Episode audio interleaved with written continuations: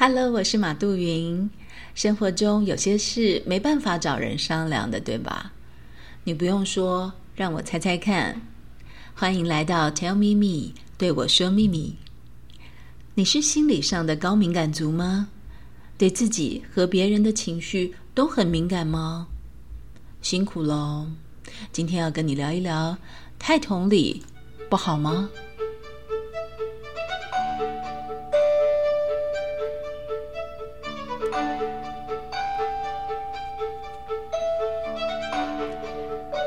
我是一个以同理心为专业的咨商师，也是同理心培训讲师。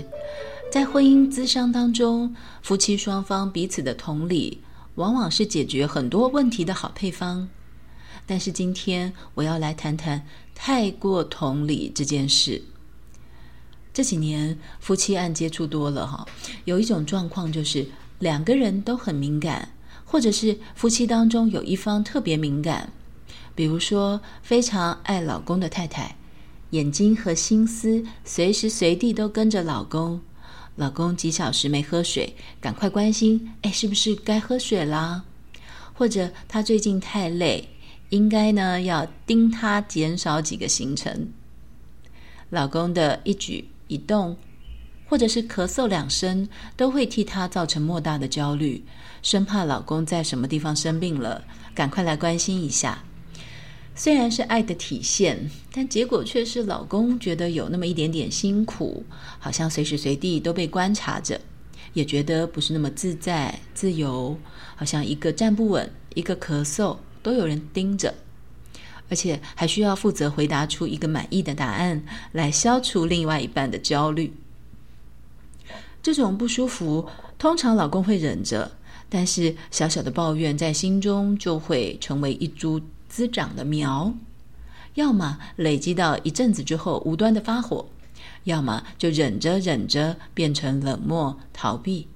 于是老婆的一番美意，反而变成了被攻击的罪状，磨损了婚姻关系。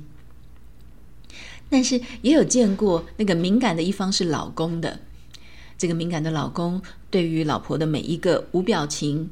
每一个叹息，或是每一个脸上小小的失望，都十分在意，觉得是不是自己哪里做错了，让他不开心。这种状况，特别是在两个人意见不同的时候最明显。我要来重现场景一下哈。太太说：“好吧，没关系，就听你的。”先生却小心翼翼的检视太太在说这话的时候，表情是不是有一丝不悦，然后问他说：“哎，太太，你是不是退让的太委屈呢？”太太说：“没有。”先生说：“可是我看你的表情就是不太高兴啊。”太太就有点生气的说：“哎，你是想怎样？我就已经让你了，还要敲锣打鼓表示开心不成？”心里就觉得先生的要求太过分了哈，我实质上已经退让了，连我的表情都还要被你规定。先生说：“我只是不想你不开心嘛。”好，然后两个人已经明明达成共识的事情，要从头再讨论一遍，但最后多半会以吵架作为收场。我们常常会鼓励人去同理别人，换位思考，但是。人有的时候就真的不想被百分之百的了解，即便另外一半这样的贴心同理，其实就是当初交往时非常吸引人的。但是婚姻中走久了，若是伴侣双方都是非常有同理心、非常敏感的人，而且想要照顾对方的不开心，先体贴对方，把自己摆在后面，这样的结果。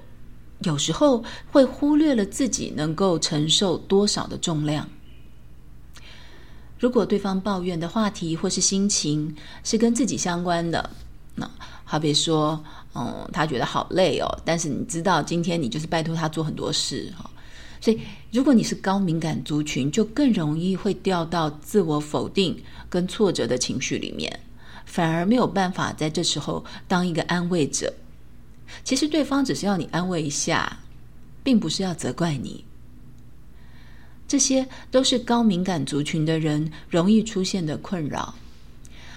再次声明，大部分的夫妻是需要培养同理心的，但是少部分，在我的咨商生涯里面，大概只遇到过四五对同理心太过的夫妻，或者就是其中一方很快就已经觉察到了对方的情绪，那对方就会觉得，哎呦，你让我有一点空间来消化自己的情绪嘛，你让我有一点空间自我调整，可是都没有办法哎，每次都被秒发现，这往往会让人觉得很挫折。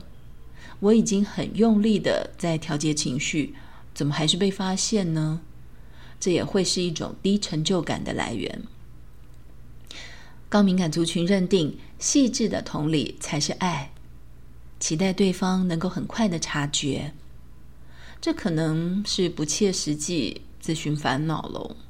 因为这是你的天赋，可能不是他的。只能说你辛苦了。我真心的，因为我也是这样的人。有时候都戏称我们这一类人是有修女尼姑的特质，非常体贴别人，乐意付出。只是尘缘未了，恋爱结婚了，在关系之中得不到高品质的同理，会感到失望。自己的敏感特质降低不了，伴侣的不敏感也很难改变。这时候呢，就当是在婚姻中修行吧。悲悯情怀是对众人的，不要只聚焦在另外一半的身上哦。想要得到的抚慰，高敏感的你给自己设计吧。灵修、瑜伽、旅行、美食、唱歌、祷告都行，量身定做最好，比另一半给的还好。心理的抚慰不是婚姻唯一的，合作扶持、相互依靠也是有价值的。嗯，说是高敏人暖暖包，但是好像这个系列的第一集就有一点在教训人哈。嗯，不好意思，只是很希望高敏感的你在关系当中不要再受更多苦了。